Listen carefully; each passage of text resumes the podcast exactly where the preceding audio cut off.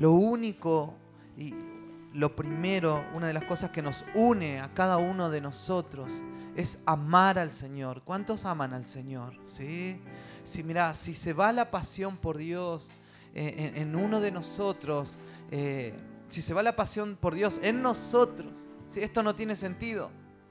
¿Mm? Y por lo único que estamos acá es porque queremos más del Señor y queremos conocer más al Señor. ¿sí? Si no estoy acá para, para hacer iglesia, por hacer iglesia, sino porque quiero conocer más al Señor, porque sé que hay más del Señor. Son como esos buzos que se meten al mar y dicen, yo ya conozco el mar porque ya me metí. Y, no hay buzo que ya conozca la inmensidad del mar, porque dice que nadie se ha metido a las profundidades que tiene el mar, nadie ha descubierto esas profundidades. Y, así es la, profundidad de, conocer al Señor. Eh, no hay límites, no hay límites. Y yo oro y yo quiero hablar en esta tarde acerca de esa pasión, de que, el Señor tiene que despertar una pasión en nosotros. Porque muchas veces como que se nos va la pasión. No sé si te ha pasado. Como que se nos va la pasión y caemos en la rutina. Y si como cristianos caemos en la rutina ¿sí? de, buscar a Dios, nos convertimos en religiosos. Y tanto que muchas veces hay cristianos que dicen, eso es religioso. Pero hay gente que es religiosa pensando que no es religioso porque vive en la rutina y no va más allá para tener más intimidad con Dios. ¿Sí? ¿Me explico? Y hay un grupo de discípulos de Jesús. Está en Lucas capítulo 24, versículo 13. Hay unos acontecimientos acá que vamos a, ver el poder de la, de la búsqueda el poder que, tiene cada hijo de Dios cuando empieza a buscar a Dios. Lucas capítulo 24, versículo 30. Mientras estaba sentado a la mesa con ellos, tomó el pan y lo bendijo. Luego lo partió y les dio a ellos. En ese momento se le abrieron los ojos y lo reconocieron, pero él desapareció de su vista y se decían el uno al otro, ¿acaso no ardía nuestro corazón mientras nos hablaba en el camino y nos explicaba las escrituras? ¿Se acuerdan la historia del camino a Emaús? ¿sí? Hay una historia que sucedió que cuando Jesús fue crucificado, dice que él lo, lo llevaron a la tumba y todos los discípulos esperaban de que Él resucitara. Esperaban algo, un acontecimiento, porque Jesús les hablaba a ellos. Y camino de Maús, dice que Jesús se les presenta, ya resucitado, se les presenta a unos discípulos que decían, pero este, este, tanto que nos, decían que iba a pasar esto, que iba a pasar aquello, y, no sucedió nada. Y como que iban cuestionando todo lo que fueron, todo lo que Jesús les enseñó durante los años de ministerio, habían muchos discípulos que empezaron a cuestionar. Decid esta palabra conmigo, cuestionar. ¿Sabes cuánta gente que, por un tiempo es discípula, ¿sí? Y llega un momento de su vida, como que ya comienzan a cuestionar, ¿les ha pasado? Pero ¿sabes cuántos cristianos que después de un tiempo comienzan a cuestionar un montón de cosas? ¿Saben qué? Ese cuestionamiento es a causa de la religiosidad, ¿sí? Que empieza a albergarse en el corazón. ¿Y sabes por qué comienza a haber religiosidad en el corazón? Porque no hay intimidad. Cuando dejamos de tener intimidad y búsqueda con Dios, empieza a venir el cuestionamiento. Porque las cosas del reino de Dios son todas espirituales. Una persona carnal que piensa con la mentalidad de este mundo nunca va a entender las cosas del reino de los cielos. ¿Y sabes qué va a hacer esa, esa persona carnal? Va a comenzar a cuestionar. Porque va a empezar a razonar todo lo que es lo del espíritu. Entonces, ¿saben que Hay muchos cristianos que comenzaron bien, wow, que esto, aquello. Y después llegan a un punto donde ya comienzan a cuestionar. Porque su entendimiento se empieza a cerrar.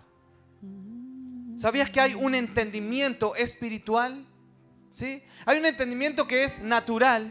Y yo conozco mucha gente que tiene un entendimiento natural bien desarrollado. ¿Sí? Gente que son profesionales, que son los número uno en sus carreras, ¿sí? que en las matemáticas, en las ciencias, en el arte y un montón de cosas, en lo natural son unos capos. Pero hay un entendimiento que es natural, pero hay un entendimiento que es espiritual. Y el Señor les, les da el reino a los que tienen un entendimiento espiritual y no racional.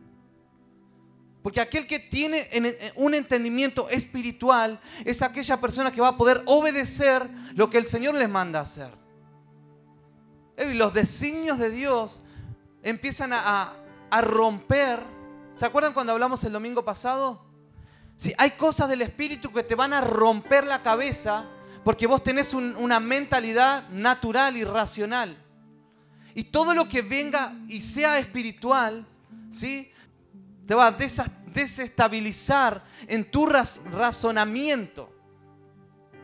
Entonces, la gente del Espíritu solamente va a entender las cosas que son del Espíritu. ¿sí? Y no va a cuestionar las cosas del Espíritu. Mira, y yo te digo esto. Todo lo que nosotros hacemos como iglesia, lo hacemos solamente, o todo lo que hacemos, lo ponemos en oración lo consultamos al Señor y todo lo hacemos con mucho temor a Dios. Y nada de lo que hacemos lo hacemos porque a nosotros se nos da la gana. Todo, todo lo que hacemos tratamos de consultar al Señor y, queremos hacer lo más espiritual posible todo lo que estamos realizando. Y saben qué, hacemos iglesia y pasa un año, dos años, tres años de hacer iglesia porque hay un plan divino para la iglesia de Jesús en la tierra. Y desde que vos decidiste ser hijo de Dios, hija de Dios, lo único que hiciste fue meterte al plan de Dios y Dios te va a llevar a lugares donde vos ni te imaginás y te va a hacer hacer cosas que te van a romper el esquema de tu mentalidad y van a romper esquemas de tu... ¿Saben qué? Hay muchas enseñanzas familiares que tienen que ser quebrantadas de tu mente. Son enseñanzas naturales de la familia que no está mal, pero cuando te metiste al Espíritu y cuando te metiste al reino de Dios, ¿sí? tu manera de pensar natural tiene que ser quebrantada porque va a venir una mentalidad del Espíritu. Cuando empezaste a cuestionar las cosas del Espíritu, quiere decir que dejaste de tener intimidad con Dios. Toda persona que cuestiona las cosas del Espíritu es porque dejó de tener intimidad con Dios. Y solamente en la intimidad con Dios nuestros ojos van a ser abiertos constantemente. Porque hay niveles de entendimiento del reino de Dios. ¿Cuántos saben eso? Hay niveles de entender las cosas del Señor. Aquel que comenzó a, venir al Señor y está un año, dos años, una semana, no es lo mismo el entendimiento que, que va a tener esa persona que está un año que una persona que ya está, que ya tiene porque en el reino de Dios igual no tiene nada que ver los años, sino que tiene que ver la vida de obediencia al Señor, ¿sí? La vida de profundidad y de intimidad al Señor. Pero, pero no va a ser el mismo entendimiento espiritual de una persona que está comenzando en el Señor que otra persona que ya viene ejercitada en un ritmo del Espíritu bien potente. Entonces, nuestra manera de pensar, ¿sí? Natural, siempre, siempre hay cosas que se van a, van a tener que ser quebrantadas. ¿Sí? Y siempre hay cosas de la, de la vida espiritual que vas a tener que empezar a profundizar. Y, y, hay velos que van a ser corridos de tu mente, ¿sí? de tu manera de ver las cosas, para poder entender más profundo lo que Dios quiere hacer en este tiempo en las naciones de la tierra. Te hago, mira, te digo esto. ¿Vos sabías que como iglesia, te estoy hablando de iglesia mundial, iglesia cristiana que cree en Jesús, que cree que Jesús murió y resucitó y, Jesús va a volver, ¿sí? Toda iglesia o la iglesia en la tierra tiene un papel fundamental para la transformación de las naciones de la tierra. La iglesia tiene un papel fundamental para, para transformar este mundo, para trastornar este mundo. La política no va a cambiar una nación. Un político no va a cambiar una nación. Una profesión de una persona aislada que no está insertada al cuerpo de Cristo no va a cambiar una nación. Lo único que va a cambiar una nación y va, a traer una transformación va a ser gente comprometida con el reino y comprometida con las cosas espirituales. Mira, yo no me quiero extender tanto en esto, sino que yo te quiero dejar, dejar así un principio y que vos puedas pensar, y yo quiero que pienses y que puedas ver y decir, ¿cuál es mi nivel de entendimiento espiritual de lo que Dios está haciendo en este tiempo? ¿Qué Dios está haciendo en Chile en este tiempo? ¿O qué está pasando en Chile en este tiempo? con la iglesia en Chile en este tiempo. ¿Qué está haciendo la iglesia? ¿Qué va a pasar con Chile? ¿Qué va a pasar con Sudamérica? ¿Qué, ¿Qué, va a pasar con América? ¿Qué va a pasar con Europa? ¿Con África? ¿Con Oceanía? ¿Qué va a pasar con toda esa gente? ¿Te pusiste a pensar alguna vez? ¿Por qué sos cristiano? ¿Por qué estás buscando al Señor? ¿Y por qué estás sometido o sometida constantemente a discipulados y a enseñanza de las escrituras, de la palabra, a tiempos de adoración y de intercesión? ¿Por qué estás sometido constantemente a eso? ¿Por qué cada vez que no estás viniendo te, llamamos y te decimos, eh, no faltes, tenés que buscar a Dios, vamos, tenés que hacer los devocionales? ¿Por qué lo hacemos? No lo hacemos para juntar gente en una iglesia. Lo hacemos porque somos conscientes como pastores la, función fundamental que tiene la iglesia en la tierra. Y lo único que queremos hacer es que vos te capacites en el Espíritu y tengas un entendimiento mayor del reino de Dios para que puedas cumplir a lo que Dios te llamó en la tierra. Vos naciste para algo. ¿Para qué naciste? Para trastornar este mundo. ¿Sí? ¿Cuántos dicen amén a eso? Naciste para trastornar el mundo, no para ser evangélico. No para ser un abogado, un doctor o un científico y nada más. Sino que naciste para ser un abogado, un doctor, un científico que va a trastornar las áreas donde el Señor lo puso. Pero si no hay reino, si no hay entendimiento espiritual, vas a ser uno más del montón y vas a trabajar para un sistema corrupto, como dijo Messi. perdón, perdón que toque ese tema. Pero es así. ¿Sí? ¿Me, puedo explicar con esto? ¿Me entienden? Si no nos metemos en el espíritu, vamos a ser uno más del montón, vas a ser uno más del montón. ¿Y sabes qué? Cuanto más ganes, cuanto más hagas dinero, más impuestos te van a cobrar, más te va a doler, porque el sistema no quiere que prosperes. El sistema no quiere que avances. El sistema te quiere someter. Pero cuando estás en el Espíritu, vos vas a ser libre. Porque en el Espíritu vamos a obedecer al Señor y vamos a, vivir la libertad del Señor para bendecir esta tierra. Y entonces iban, dice que los discípulos iban ahí, tres años Jesús enseñándoles el reino. Y, el primer problema, en el primer asunto donde, donde no veían la promesa cumplida, ellos pensaban que no se estaba cumpliendo porque ya se estaba cumpliendo, ya Jesús había resucitado, ya Jesús había sido glorificado y ellos no se dieron cuenta. Pero en el primer, ¿por qué no se dieron cuenta? Porque tenían los ojos velados, los ojos del entendimiento espiritual velado. Y por tener los ojos velados y no ver lo que estaba pasando en el espíritu, de que Jesús ya había resucitado, de que Jesús estaba presentando a todos los discípulos, ¿sabe qué empezaron a hacer? A cuestionar. El que no tiene intimidad va a cuestionar. Puedes tener teología, pero si no tenés intimidad, vas a cuestionar. ¿Saben dónde se empieza a caer el cuestionamiento de, nuestra, de nuestro razonamiento natural? Cuando empiezas a buscar al Señor, ¿sí? de una manera profunda.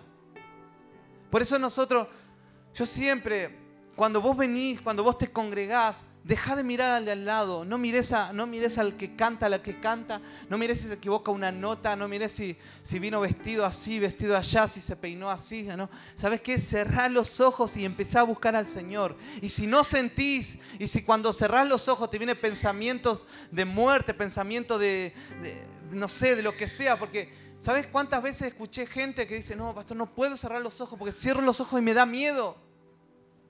¿Sabes por qué te da miedo? Porque por falta de intimidad. Pero ¿sabes qué? El, el enemigo, cuando hay falta de intimidad con el Señor, se aprovecha y te empieza a traer pensamientos, te empieza a traer eh, eh, voces extrañas, empieza a hablarte a tu cabeza y empieza a traer cuestionamiento. Entonces tenemos que, y, yo sentía fuerte cuando estaba en la casa, estaba preparando, estaba orando al Señor, y, y el Señor me traía fuerte esto. Hoy vamos a compartir el pan, ¿sí? El vino. Vamos a compartir la cena del Señor y tiene que pasar algo espiritual en medio de nosotros, ¿sí? Algo tiene que pasar. No hacemos las cosas por hacer. No hacemos las cosas por, por ritual o por litúrgicos. No me gusta la, liturgia. No me gusta lo... Si, no hubiera sido cristiano hubiera sido no sé qué. Cuando era adolescente teníamos un grupo de, amigos, me acuerdo. Éramos, éramos medio malilla. Éramos. Cuando, iba cuando iba a la media. Un grupo de amigos que nos poníamos de acuerdo y no entrábamos al colegio. Y un día dijimos, ¿sabes qué? Hay tres exámenes en el colegio. Dijimos, no puede ser. Y, teníamos tres exámenes así difíciles. ¿Saben qué hicimos? En la noche, fuimos a la noche al colegio y cerramos el colegio. Cerramos el colegio, le pusimos candados, pa, éramos un desastre, éramos. Y al otro día vino en la mañana los profesores y nosotros estábamos en una esquina así, y saben que no pudieron abrir el colegio ese día. No pudieron abrir, no tuvimos el examen. Nosotros, eh". Pero ¿saben qué? No, y, cuando yo me convertí a Cristo, yo dije, Señor, yo no quiero ser un religioso. Yo, yo realmente quiero vivir a Cristo. Yo quiero vivir el Evangelio, quiero vivirlo, quiero, quiero, quiero ser un loco del Señor. No quiero ser uno que te apunten y digan, ah, mira el cristiano. Quiero que ir a la calle, que digan, wow, mira ese cristiano, loco. son locos eso. Eso no, no, no tienen límite, no paran eso. No sé cómo le hacen. Y yo desde que tenía 17 años, 18 años, decía, algo, algo tengo que hacer. Como que sabés que para algo naciste. ¿Cuántos saben que para algo nacieron en este lugar? ¿Sí? Vos sabés que para algo naciste y no te vas a detener. Pero todo comienza en tu entendimiento del reino de Dios, de buscar a Dios. Y cuando empecé a buscar a Dios, nada me detenía. Tuve un montón de oposición en mi casa para buscar a Dios. Tuve un montón de oposición financiero, económico para buscar a Dios. Pero nada me detenía de buscar a Dios. Yo sabía, como que sabía que mi vida, mi vida, mi fuente, todo estaba en Dios. No había otro. Porque cuando dejo de tener intimidad con Dios, empiezo a tener, empiezo a cuestionar y empiezo a, perder el rumbo de la vida. Entonces cada vez que vos venís, cada vez que estás, cerrá los ojos y metete con el Señor. Y si vienen pensamientos oscuros, decís, Señor, no voy a parar porque esto se tiene que romper. Porque aquel que busca al Señor dice que Dios es galardonador a aquellos que le buscan. Y yo me he estado dando cuenta. Tengo siete años pastoreando acá. Y me he estado dando cuenta, porque yo era ingenuo. Hablaba con la gente y me decían, ¿cómo estás, pastor? Bien, estoy bien. Y cuando venían con sus problemas, no, pastor, estoy así, estoy allá. Y yo veía gente, veía que estancada, ¿viste? Estancada, no avanzaba, no avanzaba en su vida espiritual, en su, en, su, su intimidad, en su búsqueda, no sé veía estancado. Pero ¿cómo está tu tiempo de intimidad? Está bien, bien, pastor, bien, pastor, bien, pastor. Pero yo me decía, está bien, y yo veía que no estaba bien él. Y yo decía, Señor, ¿esto será verdad? ¿Me funcionó a mí nomás? ¿Que yo buscaba a Dios y avanzaba? ¿Será que es para algunos y para otros no? Y hasta que me empecé a dar cuenta que eso que me decían estaba, estaban bien, lo que le estaba pasando es que estaban dejando de tener intimidad con Dios. Ellos pensaban que tenían, pero no lo estaban teniendo. Y, se ve a la legua una persona que se estanca, que cuestiona a Dios, que tiene cuestionamiento en su vida, en su mente, y cuestiona las cosas del Espíritu, ya está. El resultado es cero de intimidad con Dios, o falta de intimidad con Dios. Esa persona que no sale de ese pecado, que está dando vueltas y vueltas, ¿sabes cuál es el problema? Falta de intimidad con Dios.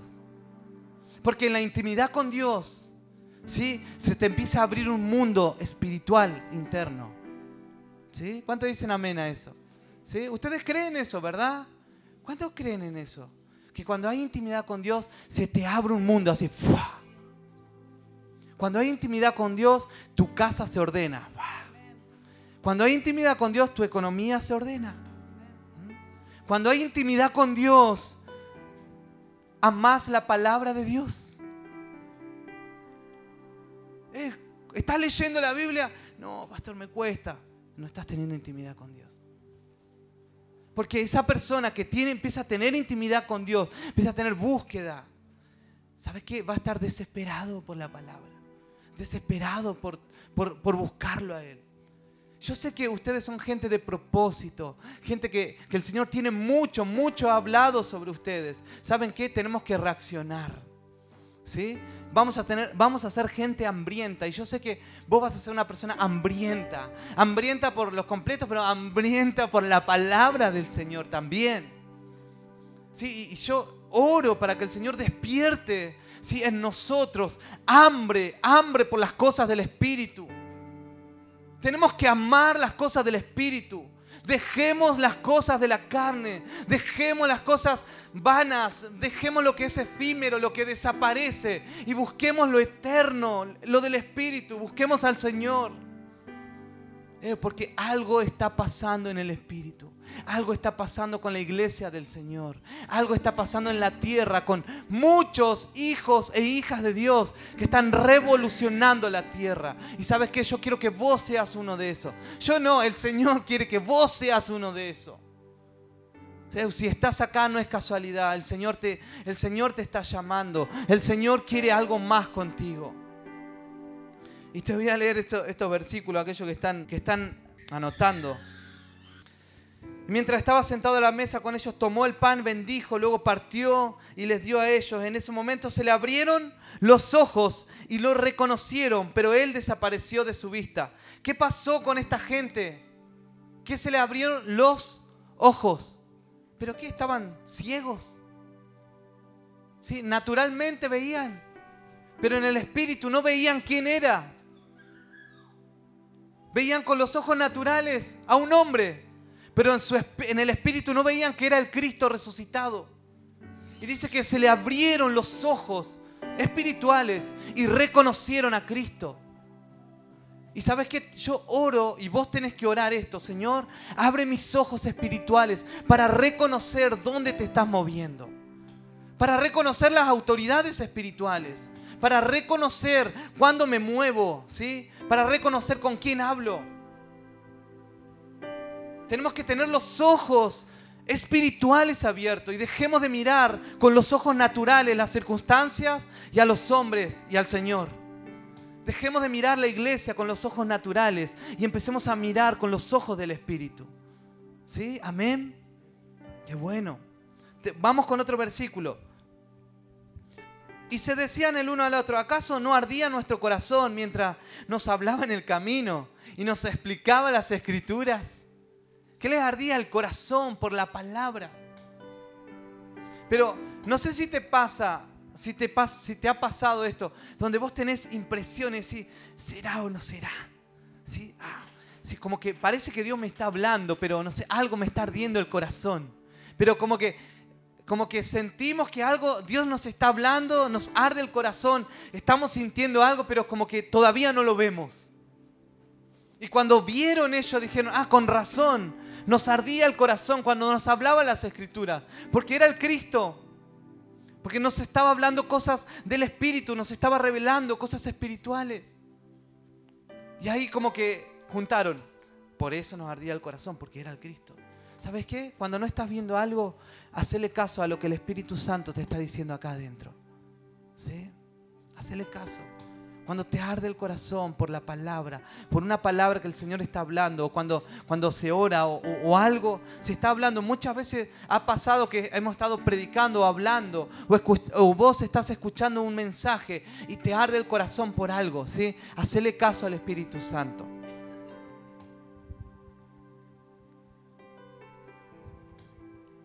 Lucas 24, 42 y 43. Entonces ellos le dieron parte de un pescado asado y él los tomó y se lo comió delante de ellos. Entonces les abrió el entendimiento. Lucas 24, 45, ¿sí? 42, 43. Y ahora el 45 estoy. Y él les abrió el entendimiento. ¿Qué les abrió? ¿Quién le abrió el entendimiento? Jesús. Es como que, es como que no basta solo con escuchar algo, sino que tengo que entender eso que Dios está hablando. ¿Sí? Y tenés que decir esto, estoy cansado de solamente escuchar o cansada. Yo ahora quiero entender. ¿Sí? Escuchaste un montón. Y acá hay gente que escuchó un montón. Se le ha enseñado por años pero ahora tiene que venir un entendimiento a todo lo que se les enseña. No basta con solo saber de acá, sino que hay que entender en el Espíritu. Y así es en el reino de Dios. Vas a saber de acá, pero vas a entender en el Espíritu. Y dice que Jesús les abrió el qué? El entendimiento. ¿No? Para que pudieran comprender las escrituras.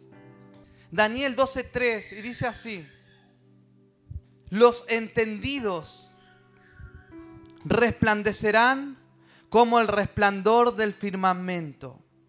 Y los que instruyen a muchos en la justicia serán como las estrellas por toda la eternidad. Es poderoso esto. ¿Quiénes van a brillar? ¿Quiénes son la luz? La sal y la luz. ¿Nosotros? Pero no es un cristiano, no es sal y luz con llamarse cristiano. Un cristiano empieza a ser sal y luz cuando, ¿cuándo empieza a ser sal y luz? Cuando hay entendimiento. Cuando un cristiano tiene entendimiento por estar en intimidad, empieza a brillar en la tierra. Pero cuando un cristiano no tiene entendimiento, no tiene intimidad, ¿Sí? Va a ser como un... ¿Vieron esa lucecita cuando se apaga las pilas? Esa lucecita como que está así... Así como que haciendo cortocircuito parece, ¿no? Cuando un cristiano deja de tener intimidad, deja de tener entendimiento. Y el entendimiento es para saber cuál es mi parte en el reino de los cielos, para traer luz en la tierra. Yo oro para que venga un entendimiento, sí, a tu corazón, pero que yo, yo, comprendo bien esto. Muchas veces es difícil encontrar, es, difícil encontrarte con el plan de Dios. Y hay muchos, mucha gente que da vueltas y vueltas. Pero ¿sabes qué? Si vos decís, ¿cuál es la voluntad de Dios para mi vida? Esa es la pregunta que me hacía a los 18, 19, 20. ¿Cuál es la voluntad de Dios para mi vida, Señor? Si, si, lo, si lo estás haciendo, si no te sientas mal. Sí, es parte. Es parte de la pregunta que uno se tiene que hacer. Pero ¿saben dónde viene la revelación de la voluntad de Dios para la vida de un cristiano? En la intimidad. Si un cristiano no tiene intimidad, no va a tener entendimiento en la palabra. Y si un cristiano no tiene entendimiento en la palabra, la palabra de Dios va a ser aburrido. Por eso cuántas veces te pregunté, ¿cómo está tu vida en la palabra? Y me decís, y ahí nomás, pastor. ¿Qué quiere decir eso? No hay intimidad. Pero ¿sabes qué? Esta palabra es para alentarnos. ¿sí? Y yo quiero que, que, vos empieces a tomar un destino y que puedas decir, Señor, tengo que buscarte más en intimidad. ¿sí? Tenemos que empezar a ser gente que sea intencional en la búsqueda del Señor. Si vamos a ser gente, gente pero apasionada por el Señor, que en este lugar se, va a desatar una adoración, van a, van a ser como, como, como aguas que van a salir de tu interior y, va, va, a explotar una adoración para el Señor, ¿sí? ¿Saben qué? Nos vamos a juntar a adorar al Señor constantemente. Sí, y en esos tiempos de adoración se va a caer todo cuestionamiento que el enemigo ha querido poner en tu mente. ¿Sí? Cuando hay cuestionamiento es porque no hay intimidad. ¿Sí? ¿Cuántos van a empezar a tener más tiempo de intimidad con el Señor? ¿Sí? Mira, este sistema está programado para que los hijos de Dios no busquen al Señor. El sistema está programado para que no se busque a Dios, sino que para que se trabaje mucho y para que se estudie mucho y para que cuando se llegue a la casa se llegue a dormir. Pero ¿saben qué? Nosotros somos gente sobrenaturales que tenemos nuestro cuerpo, nuestra alma, pero también tenemos el espíritu vivo. Y por el espíritu vivo vas a tener los tiempos para buscar al Señor en intimidad o en, tu, o en tu trabajo, en los tiempos libres. Te vas a hacer un lugar donde sea en la calle, no sé, donde, en la plaza, en, no sé, donde sea, pero vamos a ser gente íntima con el Señor. Porque si hay una iglesia íntima, va a haber una iglesia que va a tener entendimiento en los tiempos que estamos viviendo. ¿Sí? ¿Sabéis qué? Cuando nos juntamos gente entendida, vamos a ser una luz brillante en esta tierra. Los entendidos van a brillar. Los entendidos brillan. El cristiano que no está brillando es porque no está entendiendo. Y si no está entendiendo es porque no está teniendo intimidad con el Señor. ¿No? Es muy loco. Pero todo comienza en nuestra fuente. Nuestra fuente es el Señor. Y, yo, estoy como, yo estoy como así como, estoy como enojado internamente tengo como así como un enojo eh, espiritual, de decir, Señor, necesitamos ser gente entendida. Y eso estoy orando, ser gente entendida. ¿Saben todas las horas que estamos invirtiendo en ustedes? ¿Saben las horas que estamos invirtiendo para, para educarlos en el Espíritu, para darle lo que tenemos? Pero el Espíritu Santo va a completar todo lo que falta. Sí, pero las horas que estamos dedicando, porque queremos que sean gente entendida en los tiempos, gente que entiende para qué fue llamada, para qué está en esta tierra, para qué se congrega, para qué busca al Señor. Somos gente entendida. Decí conmigo esto, Señor, quiero ser entendido en estos tiempos. Proverbios 28:5 dice, los malvados no entienden nada de la justicia. Los que buscan al Señor lo entienden todo. Qué poderoso, ¿verdad? O sea, los que no buscan son malvados. Pero los que buscan lo entienden todo. Los que buscamos, ¿sí? Te incluyo y te incluís también. Los que buscamos entendemos todo. Los que buscan al Señor entienden por qué, ah, esto está pasando, sí, pero el Señor, el Señor es el que va a ganar. Sí, está pasando esto, pero, pero ya Dios me dijo lo que, lo que iba a venir. Eso, eso puede pasar con vos. ¿Saben qué? Es potente la vida del Espíritu, ¿no? Es potente ser cristiano. Sí, hay algo más. Proverbios 25.2 dice, encubrir un asunto es, es honroso para Dios. Descubrirlo es honroso para el rey. ¿Saben que hay cosas que están ocultas? ¿Sí? Hay cosas que están ocultas en el espíritu. Porque no es, la onda no es que, bueno, yo vengo acá, vos venís, yo te predico y ya lo entendés todo. No, yo, viene una palabra para vos, pero vos sos el encargado de agarrar la pala y empezar a buscar así, buscar el tesoro. En la intimidad. Tenés que agarrar tiempos de intimidad y empezar a buscar al Señor. ¿Sí? Es trabajo. Es trabajo buscar al Señor para nosotros. Tenemos que buscar gente que no se canse, que trabaje. Mira, si nunca trabajaste en las cosas del Espíritu, el Señor te va a despertar para que seas un trabajador en el Espíritu. Vas a trabajar en la oración, vas a trabajar en la palabra. Vas a trabajar en la búsqueda, en las horas que vas a dedicar a las cosas espirituales.